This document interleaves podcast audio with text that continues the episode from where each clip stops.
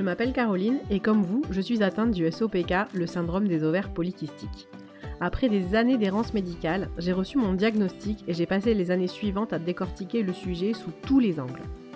Je ne suis pas médecin, mais je vis le SOPK au quotidien et je suis devenue une vraie pro sur le sujet. Si vous aussi vous êtes convaincu qu'une bonne compréhension du SOPK est la clé pour apprendre à bien vivre avec, si vous aussi vous avez envie de connaître les rouages de votre corps pour apprendre à maîtriser vos symptômes, alors vous êtes au bon endroit. Bienvenue dans la mécanique des cycles, le podcast à l'écoute de vos ovaires. Bonjour et bienvenue sur le deuxième épisode du podcast La mécanique des cycles, le podcast à l'écoute de vos ovaires. Après un épisode un peu introductif euh, où j'ai pu me présenter, je vous ai expliqué pourquoi j'avais eu envie de faire ce podcast sur le syndrome des ovaires polykystiques euh, et sur une approche, euh, on va dire, euh, globale et comment prendre sa santé en main quand on a été diagnostiqué du syndrome des ovaires polykystiques. Un peu bon gré, mal gré, surtout malgré ce que peuvent parfois nous renvoyer certains médecins. je voulais aujourd'hui faire un épisode assez scolaire finalement, assez descriptif, pour présenter, en fait, expliquer euh, ce qu'est le syndrome des ovaires polykystiques, ou en tout cas ce que moi j'en ai retenu. Euh, voilà, et balayer un peu euh, les symptômes, les signes qui peuvent faire dire qu'on est peut-être concerné, et aussi les causes. pourquoi finalement est-ce que ce syndrome, est-ce que certains d'entre nous ont ce syndrome et d'autres pas voilà, donc je, ça va être assez, comme je disais, scolaire, mais je pense que c'est important de bien prendre les choses à la base de la base. Et voilà, donc j'ai fait moi ce travail un peu de dégrossissement et j'avais, comme j'avais expliqué la dernière fois, euh, creusé, creusé, creusé pour trouver toutes ces infos. Du coup, j'avais voilà, j'ai fait un petit condensé de euh, si voilà demain euh, qu'est-ce que peut-être j'aurais aimé voilà qu'on me présente comme un petit récap en me diagnostiquant vous êtes donc syndrome des ovaires polykystiques et voilà grosso modo ce que c'est, ce qui s'est passé et le pourquoi du comment. Donc je vous propose de commencer tout de suite euh, par un peu d'histoire. Alors ça va être très bref, hein, mais on peut se demander finalement ce syndrome des ovaires polykystiques. Euh, donc souvent, moi je sais que je m'étais beaucoup arrêtée sur le mot polykystique et notamment kystique. Euh, le syndrome des ovaires polykystiques, on pourrait aussi dire le mal nommé syndrome des ovaires polykystiques finalement, doit son nom à deux médecins qui au début du XXe siècle euh, étudier donc les différents des maladies gynécologiques euh, pendant des autopsies sur des cadavres. Et avait fait un lien finalement entre euh, ce problème d'absence de, règles et probablement de pas d'ovulation et de femmes qui à l'autopsie présentaient des ovaires couverts de kystes ou en tout cas ce que eux à l'époque avaient identifié comme des kystes et qui en fait n'étaient pas du tout des kystes, mais qui étaient ces fameux follicules. Donc si vous, savez à peu près quand même ce qu'est le syndrome des ovaires polykystiques, donc sur nos ovaires, on a ces fameux follicules qui ne, se sont, pas, qui ne sont pas arrivés à maturation, qui n'ont pas donné d'ovulation, et qui à la place sont restés comme coincés en fait sur les ovaires, mais à la surface de l'ovaire, et qui donnent en fait cet aspect euh, de kyste, mais en fait qui n'en sont pas, puisque ce sont des, follicules euh, ovariens. Donc, euh, on appelle aussi voilà, le syndrome des ovaires polykystiques. Moi, je ne l'ai jamais entendu vraiment dit comme ça, mais dans certains écrits, on trouve encore euh, le syndrome de Stein-Leventhal, du nom des deux médecins donc, qui ont réalisé ces fameuses autopsies, euh, et qui a donné ensuite ce nom voilà, au syndrome des ovaires polykystiques. Mais donc, on ne parlera bien pas de kyste en fait, mais de follicules ovariens. on fait un grand saut dans le temps, et en 2000, donc c'est 2003 ou 2004, euh, les médecins se sont mis d'accord sur un ensemble de critères qui permettraient, euh, d'un point de vue médical, de faire le diagnostic des ovaires polykystiques. Donc ces critères, il y en a trois, ce sont les critères de Rotterdam, qu'on appelle de Rotterdam, donc du lieu de la, conférence de ces médecins. Donc une oligo ou anovulation, donc ça veut dire des ovulations euh, absentes ou très très irrégulières, marginales un hyperandrogénisme, donc des androgènes euh, très élevés, androgènes comme la testostérone, la DHEA. Et euh, troisième critère, la présence de follicules sur les ovaires, donc les fameux follicules qui ne sont pas euh, des kystes, et donc ça qu'on diagnostique au moyen d'une échographie. Et pour rentrer dans le, moule des ovaires polykystiques, il faut avoir deux de ces trois critères. Pas obligatoirement les trois, mais deux sur trois suffisent. Ça, c'est vraiment l'approche, euh, je dirais, basique euh, de, médecine qui, va, euh, qui est probablement celle utilisée par votre, votre médecin quand il, pose, il ou elle pose son diagnostic. Après, on peut rentrer un peu plus dans le détail et notamment, on peut retrouver différents types de SOPK. Je me base, moi, pour ça sur les types de SOPK définie par une naturopathe australienne qui a fait des écrits super intéressants, qui s'appelle Lara Bryden, et qui, elle, identifie euh, des types en fait, de syndromes euh, au-delà des, du seul, euh, des seuls simples critères de Rotterdam. Donc on va avoir le SOPK insulino-résistant, c'est-à-dire un SOPK avec des niveaux d'insuline élevés. Donc ça, ça se teste avec une prise de sang. Euh, et qui est, on peut considérer comme une sorte d'état prédiabétique ou qu'on appelle aussi euh, le fait de faire de la résistance à l'insuline le syndrome métabolique. C'est-à-dire que à cause de cette insuline qui est élevée, nos androgènes vont également être élevés et c'est cela qui va en fait euh, gêner ou stopper l'ovulation. On peut dire que c'est les trois quarts à peu près des SOPK qui sont des SOPK insulino-résistants. Ensuite, euh, Lara Bryden, alors je dis Lara Bryden, je ne suis pas sûre que ce soit elle vraiment qui ait inventé ces, sous-catégories de syndrome, mais en tout cas c'est quelque chose qui revient très régulièrement chez les naturopathes euh, américains, américaines, c'est quasiment tout le temps des femmes, qui ont euh, étudié voilà, le syndrome. Voilà, donc je dis Lara Bryden, mais je ne sais pas si c'est elle qui a vraiment inventé ça. En tout cas, donc deuxième catégorie de SOPK, le SOPK inflammatoire, c'est-à-dire une inflammation chronique qui va générer aussi une hausse des androgènes, donc c'est aussi un, déséquilibre euh, hormonal, souvent euh, causé par un stress en fait qui peut avoir alors des formes multiples, parce que le stress c'est vrai que c'est un peu un mot valise aussi où on peut mettre beaucoup de choses, mais des formes euh, comme un stress émotionnel, un stress mental, euh, des sensibilités alimentaires, un stress physique, euh, les problèmes même intestinaux, hein, tout ce qui va être de l'ordre de la, santé de, l'intestin, qui peuvent créer ce stress qui devient à force inflammatoire, qui met le, corps en fait dans un état d'inflammation permanent et qui va entraîner une augmentation des androgènes. Ensuite, un troisième type de SOPK, donc le SOPK surrénal, euh, on dit adrenal en anglais, c'est souvent comme ça que on retrouve le mot, euh, qui est en fait assez similaire au SOPK euh, inflammatoire, puisqu'on va avoir en fait des androgènes élevés qui vont gêner et empêcher les ovaires de fonctionner. Mais dans un panel de tests des androgènes, un panel de tests avec un test au moyen d'une prise de sang, on va avoir surtout la DHEA qui va être euh, élevée en fait et les autres androgènes qui vont être relativement euh, normaux. Et ça renvoie encore au niveau de stress élevé qu'on va retrouver dans le inflammatoire. Il y a aussi un SOPK qui, alors pour moi, est un peu plus peut-être particulier ou à me mettre un peu à l'écart des trois autres. C'est un SOPK qui serait dû simplement à l'arrêt de la pilule en fait puisque donc quand vous prenez la pilule, vous mettez votre corps en, comme en, pause hein, sur, le, sur le niveau hormonal. Euh, et ça peut arriver que certaines femmes n'aient plus de règles, alors qu'avant elles avaient des cycles qui étaient euh, normaux. Et en fait, c'est le contre-coup en fait, de l'arrêt de la pilule qui va déclencher une hausse des androgènes et qui va faire que l'ovulation ne se fait plus. Et celui-ci, a priori, serait quand même le plus, euh, celui qui se résorberait le plus facilement, puisque au final, euh, si on peut partir du principe que si les cycles fonctionnaient bien avant, c'est vraiment la pilule en fait qui va créer ce déséquilibre et en principe ça finirait par revenir. Je mets le, conditionnel parce que c'est pas toujours si simple que ça. Euh, par contre, ça peut prendre un petit peu de temps. Euh, et une dernière petite observation, euh, on peut dire la génétique, en fait, euh, des recherches plus récentes ont montré que on peut faire deux sous-groupes aussi de syndrome des ovaires polykystiques. Euh, avec des gènes différents dans, chaque groupe. Donc il y, a quand même une composante génétique aussi au niveau du SOPK.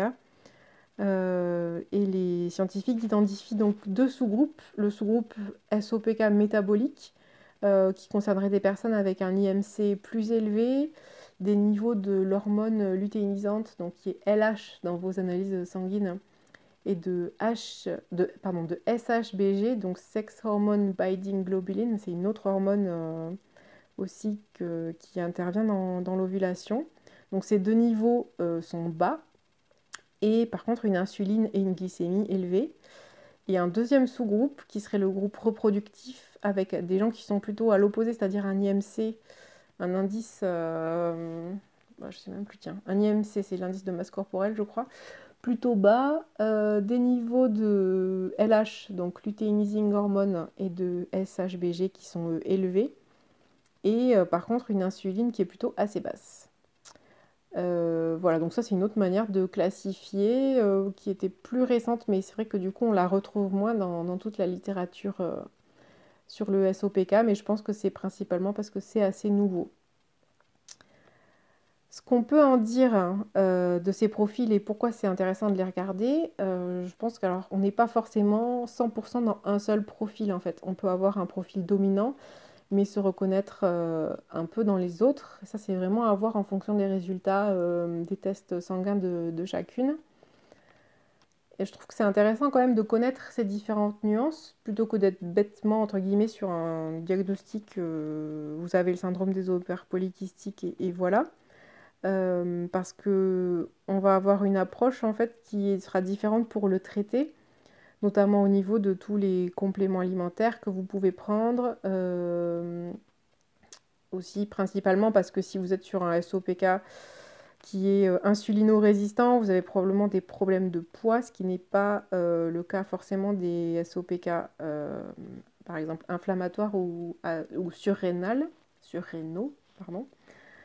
Euh, bien que ça ne soit pas une règle absolue, parce qu'il y a des gens qui auront aussi l'insuline euh, très très élevée et qui n'auront pas de problème de poids, mais on va dire sur un profil un peu général, euh, vous allez être plus axé finalement sur votre alimentation, sur réguler votre insuline, votre glycémie, si vous êtes dans le SOPK insulino-résistant. Si c'est plutôt un SOPK finalement de, stress, vous allez plutôt travailler voilà, sur euh, adrénal, donc c'est les glandes surrénales, donc sur euh, euh, tout ce qui va être les différents stress, les niveaux de cortisol, voilà. Et du coup, on va adapter selon ces différents profils. Moi, par exemple, je suis un insulino-dépendant plus plus, avec quand même des androgènes élevés. Euh, même s'ils ne sont pas super élevés. Par contre, moi j'ai une insuline. Euh, alors, la dernière fois que j'ai fait tester mon insuline, c'était quand même avant ma grossesse, mais là je pense qu'elle est quand même plus. Elle doit être plus haute que, ce qu'il faudrait. Euh, mais voilà, mon, profil principal, je dirais que c'est quand même l'insulino-dépendant. Mais j'ai, voilà, je ne suis pas non plus exempte d'androgène trop élevé. Et je suis par là même aussi en inflammation parce que quelque part, euh, à cause du surpoids, on est quand même prédisposé aussi à l'inflammation par un mécanisme en fait qui fait que euh, le stockage des toxines euh, se fait principalement dans les graisses. Donc voilà, si vous êtes en surpoids, vous êtes probablement un petit peu aussi en type inflammatoire. Les toxines, par exemple, ça pourrait être les perturbateurs endocriniens qui vont se loger dans les cellules graisseuses.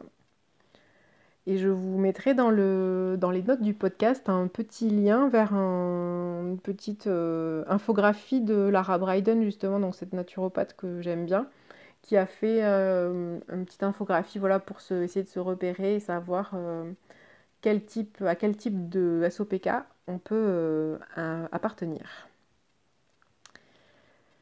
Donc, passé cette petite présentation, quels sont les signes et symptômes du SOPK euh, donc ça, on pourrait se le représenter sous forme d'un iceberg. moi, j'aime bien l'image de l'iceberg, euh, qui est euh, qu'on voit aussi passer hein, sur les réseaux sociaux. Donc vous allez avoir tous les signes un peu physiques externes qui sont vraiment le haut de l'iceberg, c'est-à-dire les signes visibles hein, de SOPK. Donc ça va être l'acné, la perte des cheveux, une pilosité excessive qu'on appelle hirsutisme, le poids, donc la prise de poids, et un poids qui sera surtout localisé au milieu du corps. c'est le, ça c'est aussi un, signe hein, de si vous avez tendance à prendre et que vous prenez dans le ventre, même sur le haut du corps, c'est vraiment un signe, en fait, près des organes vitaux, c'est un signe d'insulino-résistance.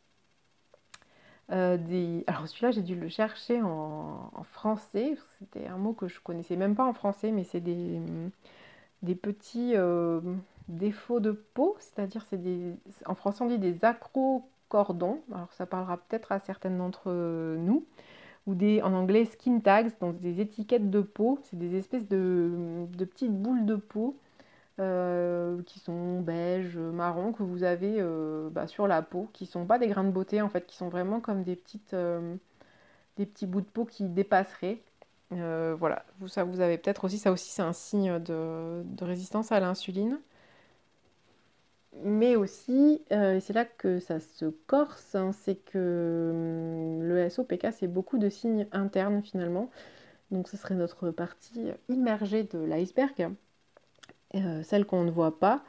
Euh, et c'est peut-être celle qui finalement euh, pourrit au moins autant la vie que les signes extérieurs, à savoir l'anxiété, les sautes d'humeur, voire la dépression, de la fatigue, et vraiment de la fatigue, de la bonne fatigue chronique qui vous, qui vous met vraiment KO, l'infertilité, la résistance à l'insuline et la glycémie élevée, et l'absence euh, de vos partiels ou totales de vos règles ou en tout cas des, cycles euh, menstruels qui sont euh, anarchiques, inexistants, voilà, à, voir en fonction des, personnes. Quelles sont les causes de ce fameux syndrome donc SOPK Donc on va retrouver plusieurs causes. la génétique, donc ce que je disais un peu tout à l'heure, hein, c'est il y a des gènes et il y a donc une hérédité du SOPK. Il y a les facteurs environnementaux, comme euh, bah, tout ce qui va être les perturbateurs endocriniens, l'exposition à des toxines, le fait de consommer des produits, de manger des, produits qui sont très euh, manufacturés, transformés. Euh, mais le SOPK, c'est avant tout un déséquilibre hormonal. Et je trouve qu'il y a un peu un côté l'œuf ou la poule hein, là-dedans, parce que finalement, une, on a une hausse des androgènes qui va causer une hausse de l'insuline, mais on a aussi après une production d'insuline qui va être euh, forte et qui va euh, déclencher euh, une hausse des androgènes. Alors ça, je parle dans le cas du coup du SOPK insulino-résistant, mais qui est quand même celui qui est le plus courant. Voilà, donc c'est un déséquilibre en fait entre toutes ces hormones qui vont faire au final que l'ovulation se fait pas bien et qu'on va se retrouver avec ces fameux euh, euh, pardon, follicules sur les ovaires et euh, notamment les problèmes d'infertilité. Et c'est souvent, je pense, le cas pour beaucoup de femmes, c'est au moment en fait où on veut des enfants qu'on commence à faire des investigations plus poussées sur, ce, sur ce SOPK. alors que en fait, c'est dommage parce qu'il y a plein de choses à faire en, amont et que souvent on est mis. Moi, je sais que mon, de par mon expérience, je sais que j'étais en fait souvent renvoyée euh, chez moi suite à ma consultation gynécologique avec euh, comme ordonnance entre guillemets de perdre du poids et de prendre la pilule. Euh, donc la pilule c'est pas vraiment une solution, je vais vous expliquer pourquoi juste après. et bah, perdre du poids, le problème c'est qu'en fait quand on est, quand on est insulino-résistant, c'est d'autant plus difficile de perdre du poids.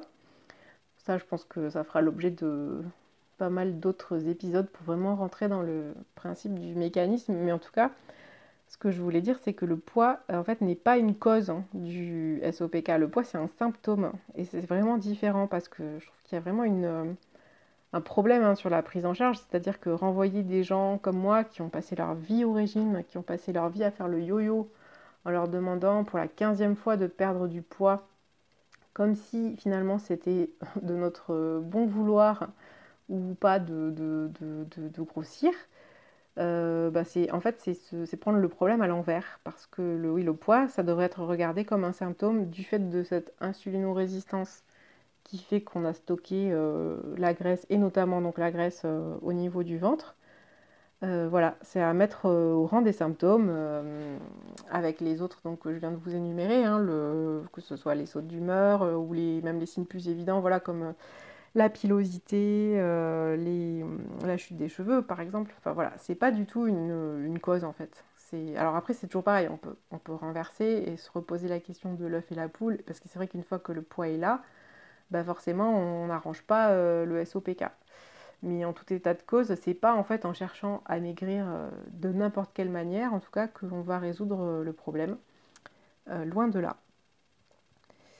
Et je reviens peut-être deux minutes quand même sur les fameux facteurs environnementaux, notamment les perturbateurs endocriniens, donc qui vont se retrouver dans les pesticides, dans les plastiques. Euh,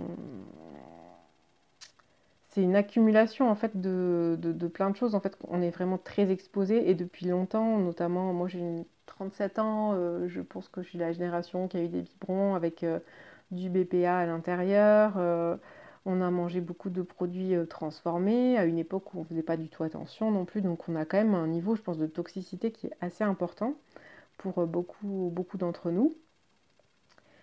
Euh, voilà, et donc c'est pas euh, facile de savoir en fait finalement euh, sur les perturbateurs endocriniens, en tout cas on ne peut pas vraiment incriminer une chose en particulier, mais c'est important par contre d'y faire attention puisque de fait on est, nous on est perturbé endocrinologiquement, je ne sais pas si ça se dit, donc c'est bien qu'on ait fait partie des personnes qui sont vraiment sensibles à cette toxicité.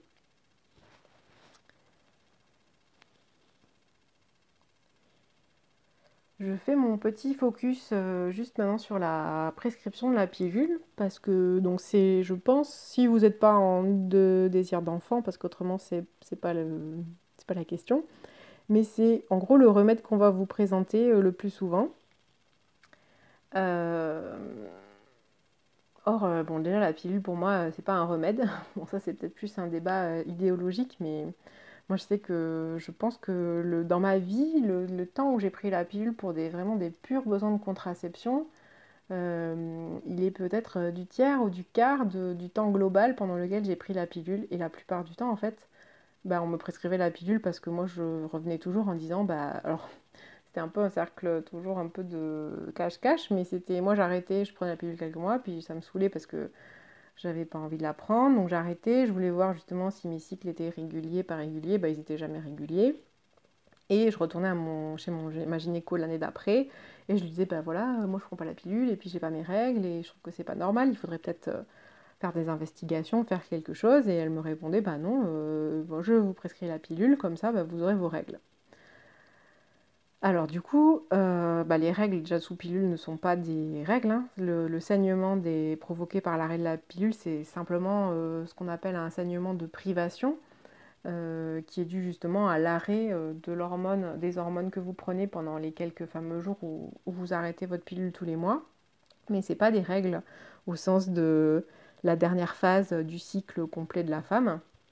Pas du tout. Euh, et la pilule, ça consiste quand même à mettre à l'arrêt euh, les hormones sexuelles et ça vous ramène en fait à un état euh, endocrinologique d'enfance ou de préadolescence. et ça résout absolument pas votre problème de syndrome des ovaires polykystiques. Et pour reprendre une image que j'avais lue, c'est un peu l'image de la, votre voiture qui a un voyant qui s'allume sur votre tableau de bord pour vous dire qu'il y a quelque chose qui ne va pas. Bah, c'est comme si vous alliez mettre un bout de scotch pour cacher le voyant et que finalement euh, vous faites rien de plus en vous disant bah c'est bon euh, j'ai caché euh, le, voyant et le problème est réglé. Quand votre corps n'a pas ses règles, il vous dit bah il y a quelque chose qui ne va pas. Et si vous mettez juste une pilule dessus, bah finalement vous résolvez absolument pas le problème. Genre, je dis pas du tout ça à la légère parce que je. Enfin, vraiment, la contraception, c'est quelque chose de très important. Et on m'aurait dit il y a 10 ans qu'un jour je serais en train de dire que la pilule, c'est quand même un gros problème de société. Je pense que je me serais dit, mais qui est cette personne? Euh, bah, il y, a un vrai, y a un vrai trou en fait dans la. Parce qu'aujourd'hui, il y a quand même, à mon sens, peu ou pas de mode de contraception satisfaisant. Euh, dans le sens où la pilule n'est pas un mode de contraception satisfaisant. Alors, je ne veux pas faire non plus une généralité absolue, mais en tout cas pour les femmes qui ont le SOPK, et c'est quand même, ça c'est vrai que je ne l'ai pas dit au début, mais les femmes qui ont le SOPK, c'est quand même 5 à 10% de la population, c'est quand même pas rien. Donc ça renvoie, si on veut se passer de pilule, sur les autres moyens de contraception euh, préservatifs stérilés, euh, préservatifs féminins et autres. Hein. Mais euh, c'est vrai que je pense qu'il y a un effet commodité à la pilule qu'on ne peut pas nier. mais du coup, elle est prescrite de manière hyper anodine et comme solution miracle à, à, peu près, enfin pas à tout, mais à beaucoup, notamment aussi pour les personnes qui vont être considérées, ah, pardon, concernées par les problèmes d'acné. Euh, et en fait, cette pilule, elle interfère avec tout le processus hormonal. Donc c'est quand même, euh, c'est pas anodin du tout. Et prescrire la pilule à des toutes jeunes filles euh, qui n'en ont pas, au moins pour un, besoin contraceptif, juste comme ça pour régler les problèmes et parce que madame, vous aurez vos règles et comme ça vous serez contente, bah, c'est quand même éluder une grosse partie de la question.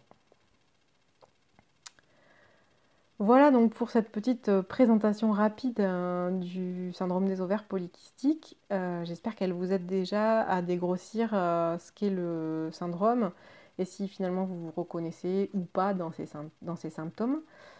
Et dans les prochains épisodes, on va décortiquer encore plus hein, tous les détails, les causes et aussi beaucoup des solutions, puisque comme je vous disais, il y a quand même une manière de contrôler le syndrome de manière autonome et naturel et c'est quand même tout à fait possible euh, d'avoir euh, voilà d'avoir de reprendre le contrôle. Si on vous a notamment posé un diagnostic un peu alarmiste euh, ou désintéressé du type oh, bah, du poids et puis revenez me voir quand vous serez motivé.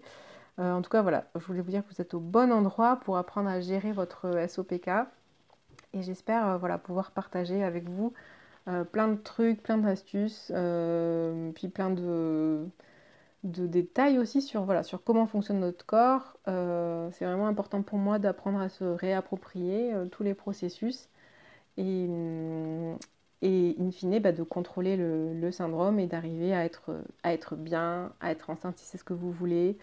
Euh, et surtout à bah, ne plus avoir de, problèmes de, santé, en tout cas dans le cadre du SOPK. Merci beaucoup d'avoir pris le temps d'écouter cet épisode jusqu'au bout et je vous dis à bientôt pour un prochain épisode euh, consacré au syndrome. Merci à vous toutes d'avoir écouté cet épisode de la mécanique des cycles jusqu'au bout. Retrouvez-moi sur le compte Instagram du podcast, at la mécanique des cycles, et n'hésitez pas à venir me dire ce que vous en avez pensé. Si vous aimez la mécanique des cycles, vous pouvez laisser au podcast une très bonne note et un commentaire sur Apple Podcast, Spotify ou sur votre plateforme d'écoute préférée. Cela aidera beaucoup le podcast à se faire connaître et à toucher encore plus de femmes. A très bientôt pour un nouvel épisode et d'ici là, portez-vous bien